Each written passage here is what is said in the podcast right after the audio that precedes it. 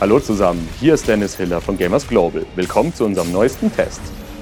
Die Ancient Gods Part 1 ist die erste Erweiterung zu Doom Eternal und bietet euch genau das, was ihr vom Hauptspiel kennt.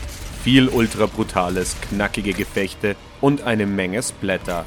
Für erfahrene Slayer also eine runde Packung ohne große Experimente.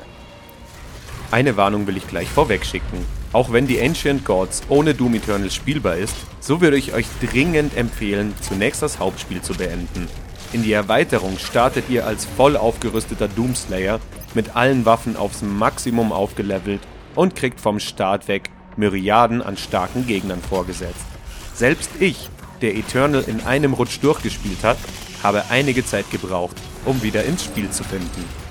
Denn die alten Götter machen keine Gefangenen. Die Action ist schnell und brutal. Ihr müsst wie gehabt gekonnt den Flammenspeier, Glory Kills und Kettensägenzerstückelungen miteinander kombinieren, um stets genug Lebensenergie, Rüstung und Munition zu haben. Dazu gesellen sich die bekannten Mechaniken, dass ihr bestimmten Feinden ihre Geschütze abschießen könnt, mit dem Blutschlag extra Schaden verursacht und mit Doppelsprüngen und Dashs agil durch die Arenen huscht. An Kletterstangen schwingt ihr euch auf neue Ebenen und nutzt Sprungpads, um schneller wieder aus der Gefahrenzone zu kommen.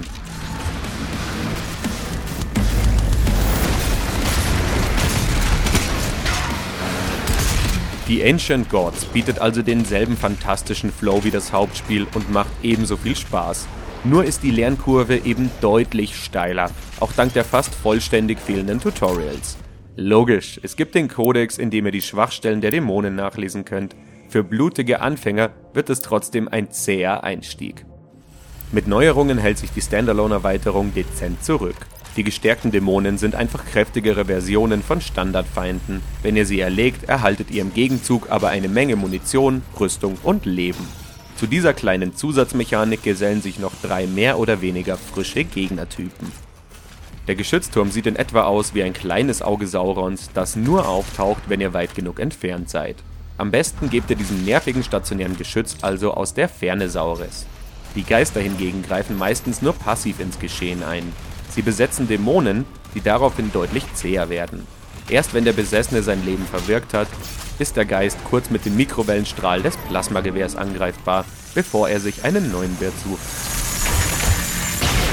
Der letzte neue Gegnertyp sind die Bloodmaker, die schwebenden Kuttenträger sind quasi korrumpierte Versionen der bekannten Maker-Engel, zu erkennen an ihrer goldenen Aura. Verletzbar sind sie nur, wenn sie einen schweren Angriff ausführen. Dann gilt es, schnell einen Kopfschuss zu platzieren und als Belohnung Munition einzusammeln. In Sachen Schauplätze orientiert sich die Ancient Gods Part 1 mit seinen drei Levels ebenfalls am Hauptspiel. Neben einer USC-Ölstation verschlägt es euch in die mit ekligem Dämonenfleisch und Blutsümpfen überzogene Hölle und natürlich auch in die Heimat der Maker, Urdak.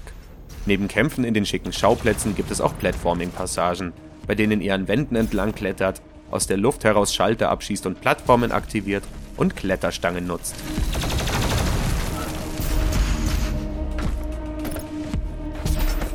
In einem Abschnitt gibt es sogar eine kleine Tauchsequenz, die scheinbar aber nur eingebaut worden ist, um auch etwas Neues zu haben. Ihr schwimmt von Sauerstoffflasche zu Sauerstoffflasche, nach wenigen Minuten ist alles vorbei. Den bedrohlich vorbeischwimmenden Hai dürft ihr noch nicht mal hauen. Storytechnisch setzt die Ancient Gods Part 1 direkt nach Doom Eternal an. Zwar wurde die Khanmaker besiegt, trotzdem tummeln sich fröhlich weiter die Dämonen in Urdak. Die einzige Rettung der Welt ist einmal mehr der Doomslayer. Und einmal mehr ist die Geschichte zwar nett, für mich aber ähnlich irrelevant wie Gnade gegenüber der Höllenbrut. Auf technischer Seite zeigt sich die Erweiterung ähnlich stark wie das Hauptspiel. Auf der Xbox One X erhaltet ihr auf UHD hochskaliertes 1080p mit stabilen 60 Bildern pro Sekunde. Auf der S-Version der Konsole gibt es 1080p mit derselben Bildrate. Die kleinen Nachladeruckler aus dem Hauptspiel konnte ich nicht beobachten. In Sachen Sound erwarten euch dieselben wuchtigen Effekte, wie ihr sie seit dem Reboot von 2016 kennen dürftet. Eine wichtige Sache hat sich aber geändert. Mick Gordon, der Komponist des Soundtracks, ist nach einem Streit mit Bethesda nicht mehr mit von der Partie. Eingesprungen sind Andrew Hulschalt und David Lay. Und auch wenn ich ob Micks Weggang zunächst sehr traurig war, muss ich gestehen, das Duo ist ein würdiges Erbe. Aber hört doch selbst.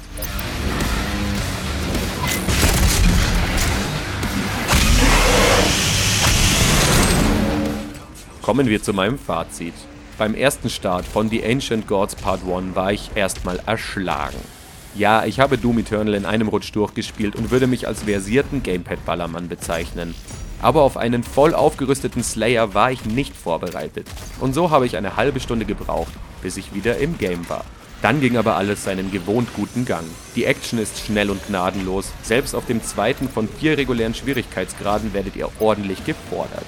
Für ein optionales Slayer-Tor, das als Belohnung eine besondere passive Rune geboten hat, habe ich eine gute halbe Stunde gebraucht aber die verging im Flug und hat dazu noch riesig Spaß gemacht.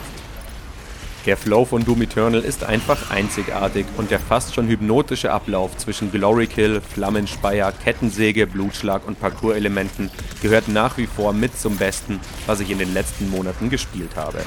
Etwas schade ist, dass es keinerlei neue Glory Kill Animationen gibt, auch wenn ich immer noch schmunzeln muss, wenn ich einen Dämonenschädel in seinen Körper versenke oder das Auge eines Kako-Demons mit einem satten Plopp herausreiße. Schön ist auch, dass die Ancient Gods mit etwa 6 bis 7 Stunden eine angenehm hohe Spielzeit fürs Geld bietet. Trotz des Mangels an wirklichen Neuerungen und dem knallharten Einstieg kann ich euch die Standalone-Erweiterung also nur ans Herz legen, wenn ihr das Hauptspiel bereits durchhabt.